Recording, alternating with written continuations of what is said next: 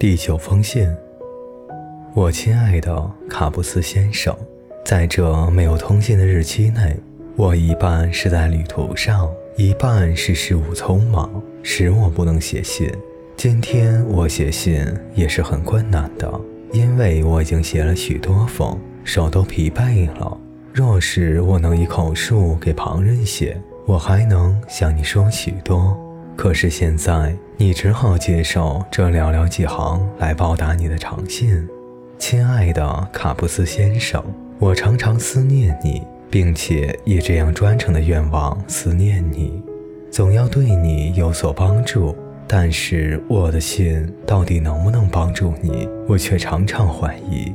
你不要说他们能够帮助你，你只要安心接受这些信吧，不必说感谢的话。让我们等着看将来有什么事情来到。现在我对你信里个别字加以探讨，大半是没有用的，因为我关于你内外生活和谐的不可能，关于另外苦恼着你的一切，我所能说的还依然是我已经说过的话，还是愿你自己有充分的忍耐去担当，有充分单纯的心去信仰。你将来会越来越信任艰难的事物和你在众人中间感到的寂寞，以外就是让生活自然进展。请你相信，无论如何，生活是合理的。谈到情感，凡是使你集中向上的情感都是纯洁的，但那只是抓住你本性的一方面。对你有所伤害的情感是不纯洁的。凡是你在童年能够想到的事，都是好的；凡能够使你比从前最美好的时刻还要丰富的，都是对的。各种提高都是好的。如果它是在你全学业中，如果它不是迷醉，不是忧郁，而是透明到底的欢愉，你了解我的意思吗？就是你的怀疑也可以成为一种好的特性。若是你好好培养它。他必须成为明智的，他必须成为批判的。当他要伤害你一切事物时，你要问他这些事物为什么丑恶，向他要求证据，拷问他。你也许见他仓皇失措，也许见他表示异议，但你不要让步，你同他争论。每一回都要多多注意，立定脚步。终于有一天，他会从一个破坏者变成你的一个最好的工作者。或许在一切从事于建设你的生活的工作者中，他是最聪明的一个。亲爱的卡布斯先生，这是我今天所能向你说的一切。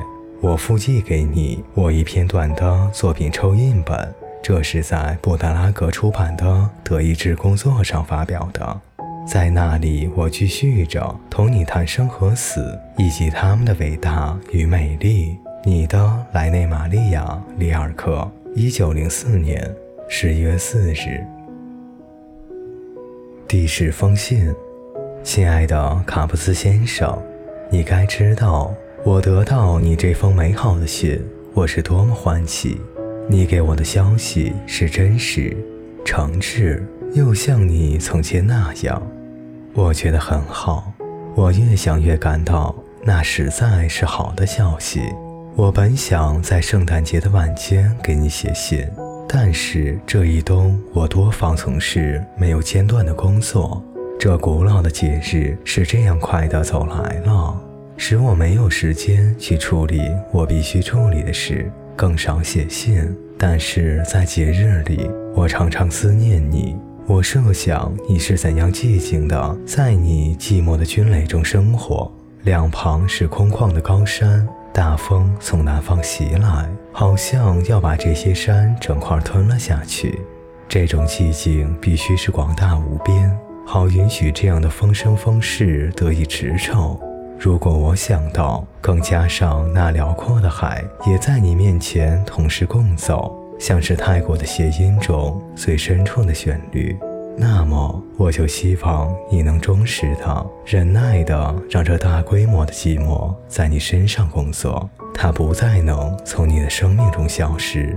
在一切你要去生活、要去从事的事物中，它永远更续着。像一种无名的势力，并且将确切地影响你，有如祖先的血在我们身内不断流动，和我们自己的血混为唯一的、绝无仅有的一体，在我们生命的无论哪一个转折。是的，我很欢喜你具有这个固定的、可以言传的生存，有职称。有制服，有任务，有把一切得定、范围得住的事物。他们在这同样孤立而人数不多的军队环境中，接受严肃与必要的工作。他们超越军队职业的游戏与消遣，意味着一种行星的作用。他们不仅允许，而且正好培养自主的注意力。我们要在那儿为我们工作，事实置我们与伟大而自然的事物面前的情况中生活，这是必要的一切。艺术也是一种生活，无论我们怎样生活，都能不知不觉地为它做准备。每个真实的生活，比那些虚假的以艺术为号召的职业，跟艺术更为接近。他们炫耀一种近似艺术，实际上却否定了、损伤了艺术的存在。如整个报章文字，几乎一切的批评界，四分之三号称文学和要号称文学的作品都是这样。我很高兴，简洁地说，是因为你经受了易于陷入的危险，寂寞而勇敢地生活在任何一处无情的现实中。即将到来的一年会使你在这样的生活中更为坚定。你的莱内·玛利亚·里尔克，一九零八年圣诞节第二日，巴黎。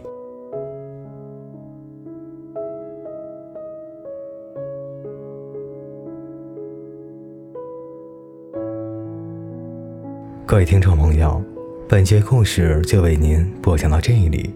到现在啊，给一个年轻诗人的十封信就全部为您播讲完毕，感谢您长久的陪伴与守候，我们下本书再见。